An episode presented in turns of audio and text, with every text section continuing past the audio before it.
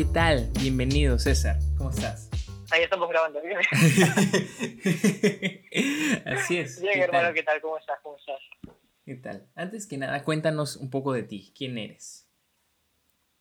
A ver, eh, para todos los que están escuchando, eh, buenas tardes, creo que estamos ya buenas tardes, señoritas y señoritas. Yo soy César Vázquez, también conocido como Out of Mind o en Instagram como OM, que nació de la nada. Eh, yo soy director de arte creativo, pero para más o menos los que no sepan qué es un director de arte creativo, podemos llamarlo que soy un diseñador filmmaker. Eh, me encanta probar cosas diferentes. eh, empecé en la rama de ámbito creativo como, como diseñador. Hoy en día me desarrollo más como filmmaker, Mm. pero he encontrado una hay una, una unión perfecta para poder desarrollar lo que a mí me gusta. Ujú. Pero en sí, básicamente, out of mind significa probar cosas diferentes para llegar a hacer lo que te gusta. Y- Pero, o sea, ¿de verdad salió de la nada o como que alguien te dijo out of mind o, o de verdad salió de la nada? El out of mind lo tengo desde que estaba estudiando. ¿Cómo sí? Como yo estudié diseño gráfico, una de las ramas de diseño gráfico es branding. Entonces, cuando yo era diseñador, o bueno, soy diseñador, pero cuando me desenvolvía solamente como diseñador, a mí me encantaba y me especialicé más en desarrollar marcas, crear marcas. Me desarrollé más en branding. Y una de las marcas, las primeras marcas que desarrollé fue Out of Mind. Pero Ujú. Out of Mind no empezó como mi marca, sino empezó como un emprendimiento que iba a llevar con una amiga. Mm. Eh, nos juntamos, lo recuerdo perfecto, nos juntamos en Starbucks y ya habíamos hablado, ella era marquetera, eh, yo era diseñador y habíamos conversado para que este emprendimiento surja como eh, para empresas que necesitan hacer su merchandising, este, crear una marca, llevar sus cuentas, etcétera, etcétera. Ujú. Y eh, ahí conversando en las diferenciales salió el nombre de Autofind Mm. Y al final ese emprendimiento pues no, no llegó a más, pero eh, le conversé con ella para, para quedarme con el nombre porque, o sea, prácticamente todo lo que habíamos conversado era lo que, la marca que habíamos creado era básicamente lo que, lo que quería hacer a Mm. futuro. Entonces me sentía muy identificado y no podía dejar la vida así, así porque sí. Y desde ahí ya quedó Out of Mind. Eso se creó, si no me equivoco, en el 2014, 15. Oh.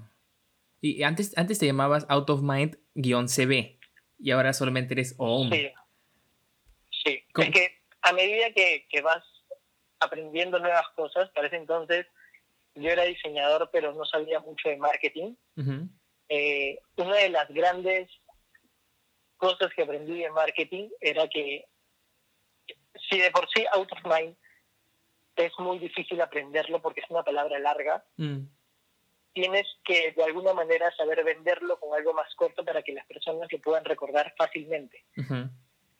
Entonces, out of mind, utilicé las, las, los, las primeras letras, O, Ujú. M, y lo puse, lo puse en Instagram para ver, porque sí, sí sabía que out of mind era difícil de, de recordar. Era out of mind-cb de César Vázquez, y al final lo cambié por oom.perú, Ujú. y ahora, hoy en día las, las personas que no me conocen me dicen OM, OM. qué divertido. Qué y salió de la nada. Vaya, qué interesante. Este, cuéntame, ¿qué, ¿qué significa ser creativo para ti? Ya que estamos aquí en este podcast, Sede Creativo, ¿qué significa ser creativo para ti? ¿Qué significa ser creativo? A ver. Creatividad es todo un mundo. Siempre lo he dicho y siempre que me preguntan lo mismo, voy a decir lo mismo. Y para mí la creatividad es un mundo. Para mí el, el creativo eh, no, no se aprende a ser creativo. Simplemente una persona, un buen creativo, es, es creativo en todo momento. Es coger cosas de repente existentes eh, y utilizarlas, combinarlas, pero para que funcionen bien.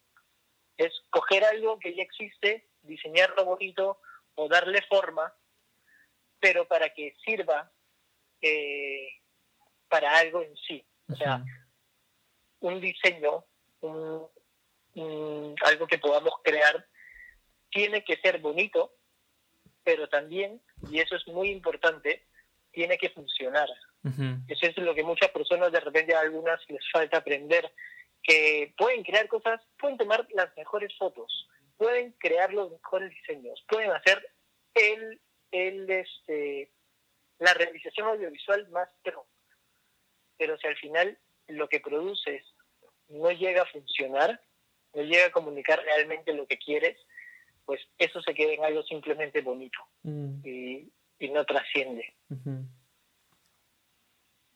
Entonces, para mí el ser creativo es encontrar ese equilibrio de poder transformar aquello que ya existe, pero darle forma para que sea tanto bonito como que también para que también funcione.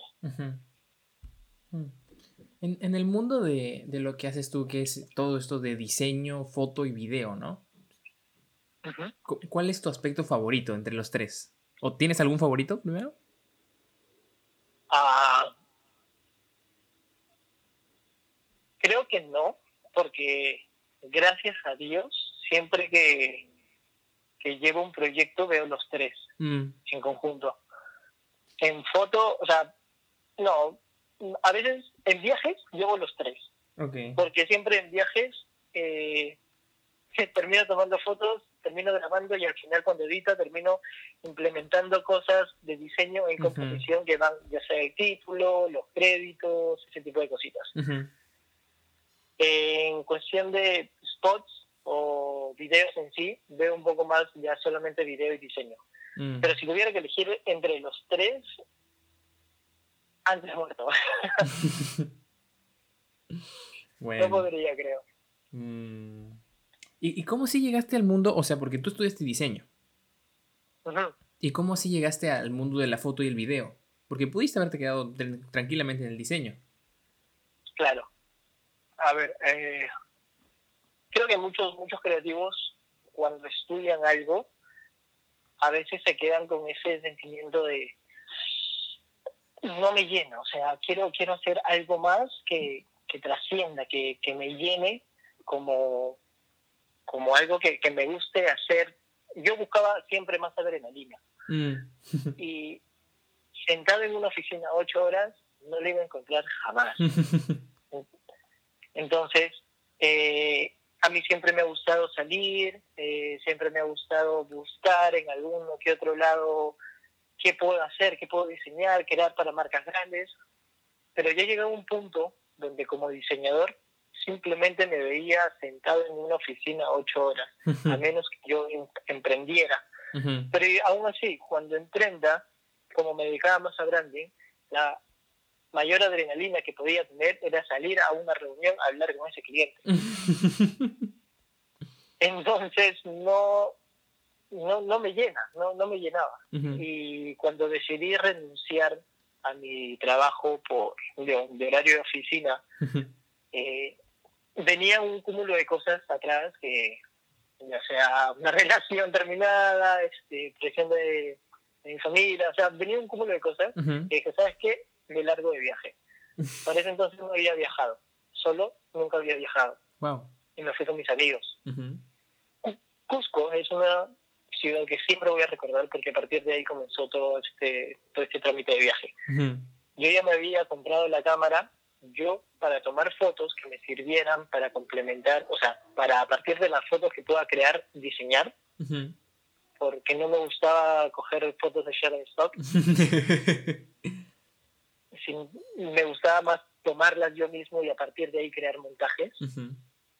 Y en ese viaje, por más que no lleve la cámara que, que hoy en día tengo, porque tenía miedo porque me costó carísimo, este, no la llevé, pero empecé a tomar fotos con mi celular. Y esa adrenalina de ir, ver un lugar, tomar foto, ver la manera como yo poder tomarme foto a mí mismo, parar el celular en el piso con una piedra, ponerle temporizador, correr, posar. O sea, es bonito, más allá por toda la historia que te pueda dejar. Y esa historia al final vas a terminar contando. En, esa, en esa travesía, eh, yo me encontré a Hugo. Hugo es uno de patas de universidad que estudiamos carreras diferentes. Yo estudié diseño gráfico, él estudió diseño publicitario. Y en ese viaje nos volvimos a encontrar. Y él también se estaba tirando más a, fotografía y video. Mm. A partir de ahí, eh, en la necesidad que yo veía de viajar, cada vez que se podía viajábamos. Poco más fuimos viajando con Hugo y también fui encontrando por Instagram más personas viajeras. Y en, en cada viaje tomábamos fotos, yo me metí en más a grabar porque sentía que cuando tomaba foto no, no podía contar la historia completa que había. O sea, cada, cada travesía, no sé, te pongo, un día me fui a un tour y me pasó cada cosa. En otro momento te voy a contar este cómo un chino me puteó a las 4 de la mañana por, por haber llegado tarde a la van. Este, pero te deja, te, te deja cada historia que mediante una foto es muy difícil poder comunicar toda esa historia. Entonces, a medida que fui viajando, vi la necesidad de poder seguir tomando foto y a medida que iba tomando foto y subiéndola, me vi la, o sea, vi la necesidad de grabar el video para poder contar la historia completa. Mm. Y, y, poco a poco es como surgió esto de, eh, de diseñador pasé a fotógrafo, de fotógrafo pasé a filmmaker, de filmmaker pasé ya un poco más a director de arte. Eh, es, se va creando la necesidad a medida que vas encontrando las cosas que te gustan. Mm. Vaya, vaya. un poquito por ahí. ¿Y qué tal, qué tal la vida de freelancer? Entonces, después de que renunciaste a tu super trabajo de ocho horas, que tiene bastante adrenalina, ¿qué tal la vida de freelancer? Horrible. horrible. Horrible. Siempre lo voy a decir toda mi puta vida. El primer año es horrible. Hay, hay muchas cosas que, que un freelancer o un emprendedor eh, cuando ya llega una etapa de, ok, tiene cliente, le va bien, etcétera, etcétera, eh, no dice, o la persona, las personas no, no lo ven, que es mi primer año, yo llegué al punto de llorar porque no tenía clientes. Hmm. Y por más que en Instagram colgaba fotos y me decían, brother, qué paja tu foto, brother, qué bueno, me encantaría ir a ese lugar, transmites mucho, eso en clientes no se reflejaba. Mm. Entonces, eh, cuando yo salí de trabajar de horario oficina, mi familia tiene una empresa de productos orgánicos y yo me empecé a un poco ligar a esa empresa en forma de ayuda. Ya tenía una ayuda económica, me pagaban lo mínimo y hacía cosas para poder ayudar, pero me repartía entre la poca chamba que podía tener de freelancer como diseñador y poder seguir chambeando en horario part-time en, esa empresa. O sea, por así decirlo, recibía una ayuda, verdad recibía mucho menos de, del sueldo mínimo. Eh, recibía por ahí una, una, ayuda económica, pero no me sentía bien, me sentía totalmente frustrado porque lo que me gustaba hacer no lo podía hacer y me podía dar ingresos. Mm. Entonces, eh, poquito a poquito, eh, uno va creciendo. Y con mi familia llevo trabajando, eh, o bueno, llevaba trabajando ahora ya no, ya no, ya me, ya me olvidé por así decirlo, pero esa historia de emprendimiento que no tiene nada que ver con el diseño viene desde antes de yo empezar a estudiar, desde el 2012 más o menos. Mm. Eso es algo que muchas personas no saben. eh, y y toda mi familia me lo dijo, o sea, si quieres algo, lúchala. Te va a costar, muchas veces no te vas a poder dedicar a lo que quieres, pero a medida que lo hagas, en el poquito tiempo que te sobra, poco a poco vas a crecer y vas a dejar aquello que no te gusta y te vas a poder dedicar a lo que sí te gusta. Entonces, eh, ya me olvidé por completo cuál fue la pregunta. ¿Qué tal la vida de freelancer? ¿Qué tal la vida de freelancer? Ah, ah al principio es te va a costar, te va a costar bastante y hasta puede que te cueste lágrimas. Pero lo que nunca debes hacer es bajar los brazos, porque si te gusta, lo vas a hacer con todas las ganas del mundo y poquito a poquito van apareciendo personas. Y en verdad, chamba no hace falta. O sea, chamba no falta. Porque estamos en una época ahorita donde los emprendimientos abundan y donde más personas necesitan videos y fotografías y diseños que le queden sus cuentas. Entonces, chamba no te va a faltar. Lo que sí te va a faltar es, uno, experiencia y segundo, analizar cómo se mueve el mercado e ir por ellos, porque no van a venir hacia ti, tienes que ir por ellos. Sea por un correo, por un DM, ya lo he mencionado por un montón de historias que eh, muchos de los proyectos que he llevado sin, ha sido de la forma más lacra posible de mi parte, porque les he, les he escrito a, la, a las marcas por DM, o sea, por Instagram. Entonces, es simplemente eh, seguir, seguir, seguir, seguir, seguir. no baje los brazos, nada más. ¿Y ahorita, ahorita tienes algún proyecto o tienes algún proyecto en mente a futuro? Sí, ahorita eh, es un proyecto que ya en esta época de cuando renuncié a mi chamba, eh, con Hugo siempre hemos estado como que a la par, eh, tenemos muchas cosas en común y e hicimos un emprendimiento, pero ese emprendimiento por cosas de la vida no surgió. Mm. Sin embargo, cuando decidimos, eh, o sea, no solo de los dos, sino de una persona más, pero cuando decidimos desligarnos de ese proyecto, porque no iba a donde queríamos, mm. eh, siempre hemos visto esta manera de generar esa adrenalina y poder crear contenido a base de. Entonces, esto surgió hace un año y conversamos eh, durante toda una madrugada y, o sea, llegamos a un mismo punto, solo que para ese entonces no teníamos la experiencia y las herramientas necesarias. Mm. Por de la vida eh, no, no surgió más, no, o sea, no se llegó a más, sin embargo la idea del proyecto está, estaba ahí.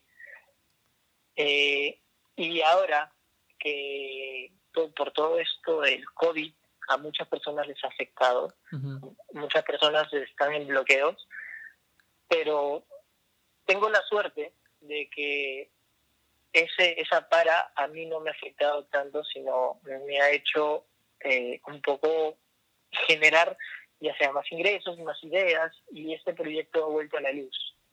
Entonces, pero ya ahora sí, más macetas, o sea, con más experiencia, con más economía también.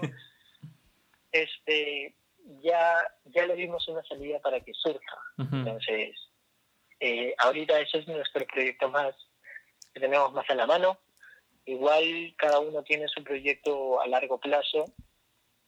Eh, y ahorita por lo menos no, no puedo decir de qué se trata el proyecto porque soy de las personas que no me gusta decir si no siente que no se va a cumplir. Ok, ok, está bien. Eh, pero, pero ese es el proyecto que tenemos ahorita a la mano.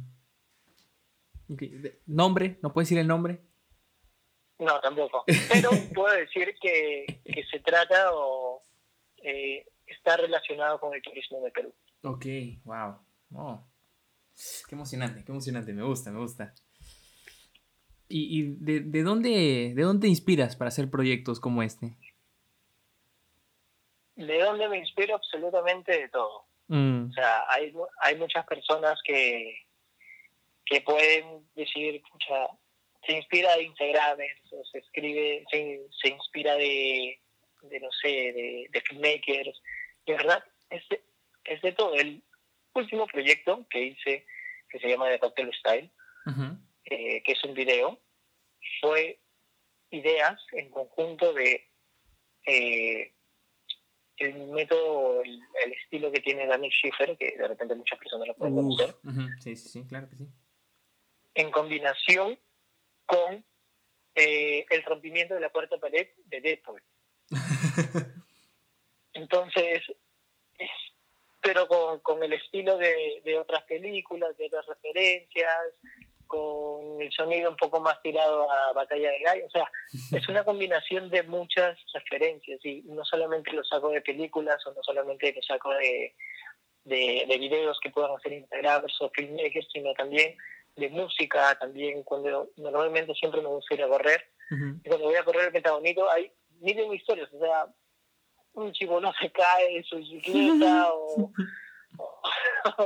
o una mamá con su hijito este, cargándolo, o renegando, o riéndose. Entonces, son, son momentos, son insights que yo siento que pasan en el momento para yo poder aprovecharlos y generar por ahí ideas del proyecto que tenga a la mano. Por eso es que me encanta salir. No solo por el correr, sino porque ver, observar todo lo que pasa alrededor de eso. Eh, ya no es simplemente ver, sino observar todo. Porque absolutamente todo te puede inspirar en, algún punto. Mm. ¿Y qué dirías lo que qué es lo que más te cuesta en, en, el proceso creativo, ¿no? Entre observarlo, entre asimilarlo y ya empezar a crear. ¿Qué es lo que más me gusta en el proceso creativo? Eh, Ay, qué difícil pregunta. Mm, no siento que no hay alguna parte, se me viene a la mente eh, dentro de los proyectos que hago, la parte creo yo más difícil es no tanto generar la idea y grabarla, sino eh, comenzar a editarla. Misterioso. ¿Comenzar a editarla o editarla en general? Comenzar a editarla. Porque ah. una vez, o sea, nosotros eh, como directores ya tenemos un guion en base a lo que vamos a grabar y, en, y, en, base a las tomas que, vamos, que, va a continuar la línea del tiempo. Pero encontrar la canción indicada, eso en verdad viene en preproducción, porque siempre antes de comenzar a grabar tienes que tener la canción. Hmm. Eh, para, para saber a qué ritmo, a qué velocidad es que vas a grabar todo. Pero en el, siempre lo he dicho, cuando tú grabas en, en proyectos, eh, si bien tienes que grabar todo lo que tienes en tu storyboard porque ya lo tienes mapeado, siempre van a alcanzar momentos pequeños que te sobran o que de repente tienes tiempo para grabar tomas de apoyo. Y eso te puede, a mí por lo menos me genera bastante contenido, más de lo que ya tenía previsto. Y en verdad, a veces, ese pequeño, eh, ¿cómo llamarlo? Esa pequeña producción extra puede generarte clips mucho más interesantes de los que ya pensaste. Y eso es simplemente experimentar en el momento. Puede que no lo utilices, como puede que sí lo utilices, pero simplemente siempre con, la responsabilidad de que ya grabaste todo lo que tienes que grabar. Claro. Entonces, ese, ese contenido extra, a veces para seleccionarlo, eh, lo tienes que meter en algún lado. Eso es algo que por lo menos tienen mis proyectos. Hay muchas personas que simplemente se rigen a, a los que a los storyboard que tienen, lo hacen y listo, y, mm. está bien. Pero por lo menos mi proceso es, eh, es un poco más ligado a experimentar, o sea, no experimentar con... Esto es algo que, que sí quiero dejar claro y para todas las personas. Eh, los proyectos, para experimentar en proyectos, es irresponsable experimentar con proyectos los cuales eh, tienen una inversión económica, o sea, se lo haces a un cliente. es, no, no se debería. Pero eh, lo que sí se puede, o por lo menos en lo que yo me tomo un poco de licencia en mi trabajo, es plantear qué es lo que voy a hacer, hacerlo y aprovechar esos tiempos muertos para poder generar contenido extra que de repente me puedan servir en pro a lo que voy a hacer. ¿Ok?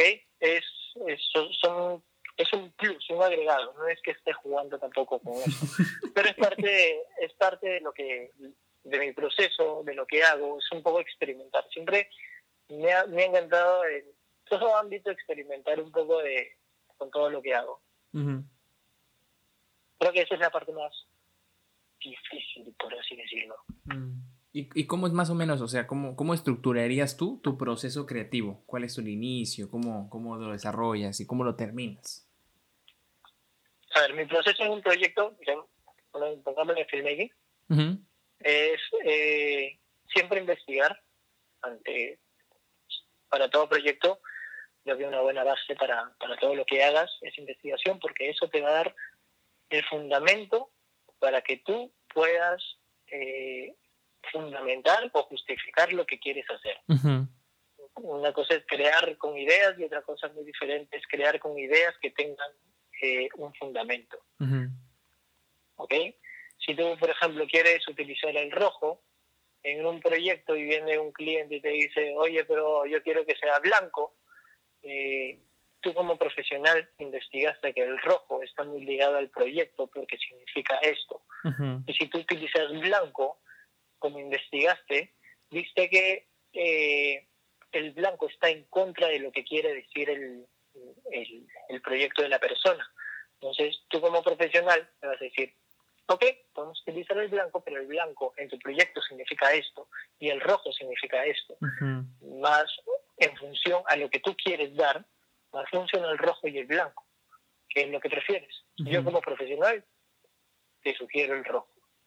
Al final, el cliente tiene la razón, eso es lo que muchas personas dicen, pero uno como, uno como profesional tiene que saber educar al cliente en base a lo que funciona.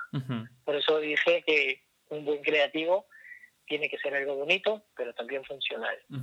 Entonces, eh, un poco es, se empieza con la investigación, eh, empiezas a generar la idea. Yo por lo menos como gráfico eh, tengo la facilidad de que, igual que muchas personas, no necesariamente gráficos, en, todo ámbito creativo creo, eh, se me viene la idea muy gráficamente a la cabeza, pero así, muy gráficamente. Y ya sé lo que tiene que pasar, ya sé cuáles van a ser los movimientos. Yo soy de las personas que me gusta pensar, idear y saber cómo es que lo voy a hacer.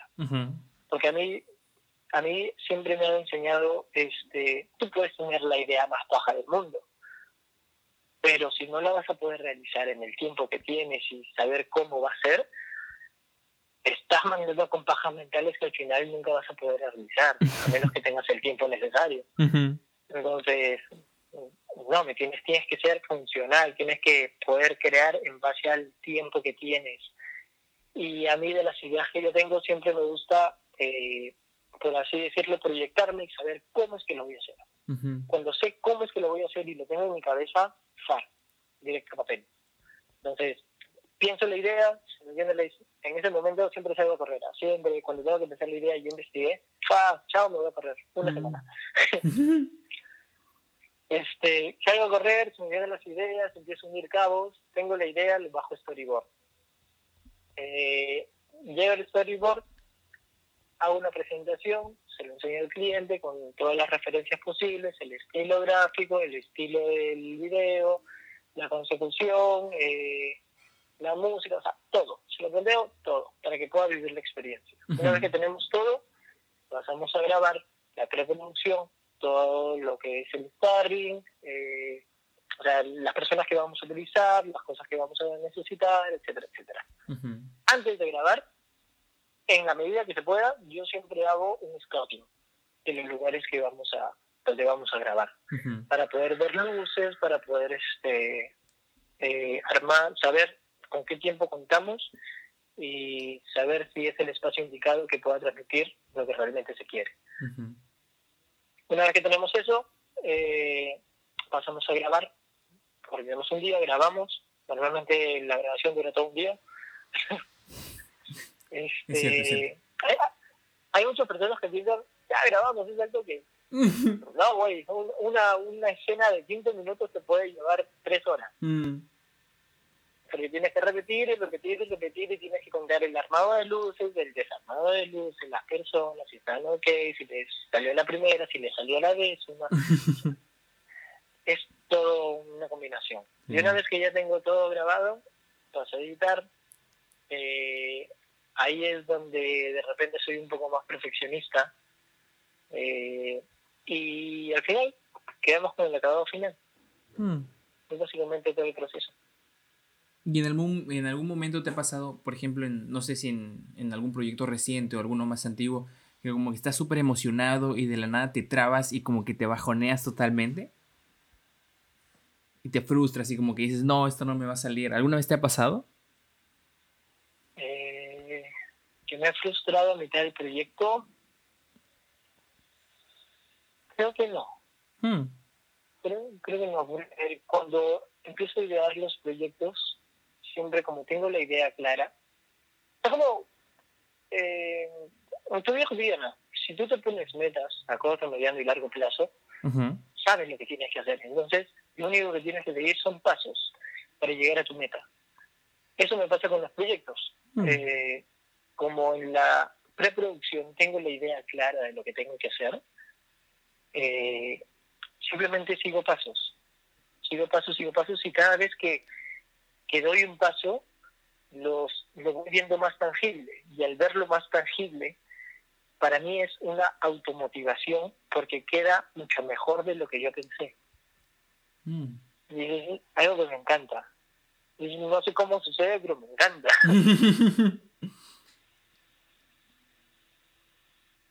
wow. Me gusta, me gusta mucho. Y de, tu comunidad de, de OOM de Instagram, ¿qué es lo que más te gusta?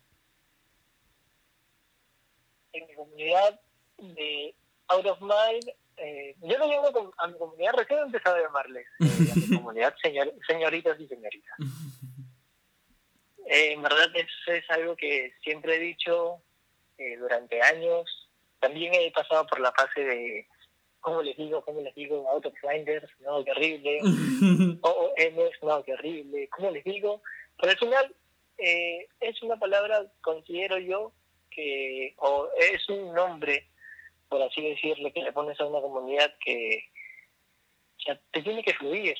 No, no es una palabra en especial que, que tenga que ser para ellos, sino tiene que ser real. o sea, tiene que fluir nada más y señoritas y señoritas, siempre es como yo he saludado a, a las personas con las que trato. Por más que sea mi pataza, eh, yo le digo que señorita, ¿cómo está? O señorita, ¿cómo está? y, este, y desde ahí comencé a llamarle señorita y señoritas. Eh, ah, por un momento pensé como que, escucha, pero si le digo señoritos o señoritas, los voy a tratar como usted y no como más eh, tú y se va por ahí como que distanciar la cosa. La verdad no, porque al final es este es una es una manera bonita como yo trato a las personas con las que quiero, con las que trato. Eh, y no, no tendría por qué crearse ese distanciamiento de porque lo trata usted o no tú. Entonces, mm. que me fui del tema por completo. ¿Qué es lo que más me gusta? no, no, continúa, este, continúa. ¿Qué es lo que más me gusta? Pues las personas son muy reales. Muy, muy reales. Y, por ejemplo, ayer escribí este, en una historia, lo que más me gusta de Instagram no es que pueda llegar a muchas personas, sino que las personas puedan confiar en mí y en mi trabajo eso eh, no es algo fácil. O sea, para mí siempre fue difícil confiar en una persona. Y uno que Instagram, o bueno, no Instagram, las personas que pertenecen a la comunidad eh, o con las que trato, no, no, sé si me gusta llamar la comunidad, o sea, sí sé que es una comunidad, pero yo lo siento más mi familia mm. mi grupo de personas, mi familia. Eh, me encanta que, puedan confiar en mí y puedan compartirme sus historias. Porque sé que eso no es fácil. Mm. Y, que te cuenten algo sobre ellas o sobre ellos no es para nada fácil y más aún cuando no te conocen. Mm. Entonces, eh, ha pasado, me han pedido consejos me han compartido cosas simplemente porque les nació. Y pucha, eso para mí yo lo aprecio muchísimo. No, sé cómo describir las palabras, pero en verdad lo aprecio un montón, te juro. Es una de las cosas más reales que ha pasado eh, que, me encanta de Instagram. Que me encanta de las personas que, que, conforman esta familia. Mm. Bueno, se me acabaron las preguntas. ¿Algún, una así de, lo Que, de, lo que se te venga a la mente. Mm, ¿Qué almorzaste hoy día? Ya está.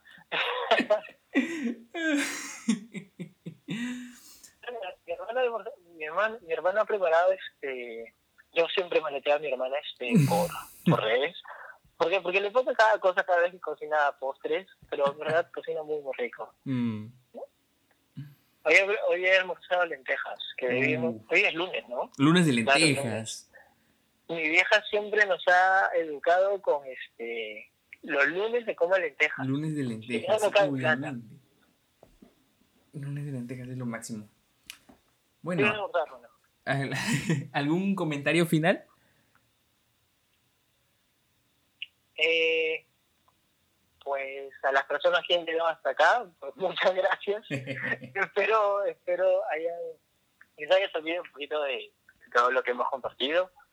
Y en verdad, nunca dejen de ser ustedes mismos. Al final, quien nos quiere, pues eh, lo va a querer tal cual son. Quien no, pues muchas gracias, pero no tiene que seguir siendo como es. Prueben nuevas cosas, prueben de todo, prueben eh, lo que les nazca, digan lo que les nazca, porque al final pueden empezar siendo diseñadores y pueden terminar siendo filmmaking. Uno no sabe cómo va la vida. Y nada, la vida está para eso, para probar nuevas cosas y, y buscar y encontrar cómo ser feliz. Listo. Nos vamos. Cerrado.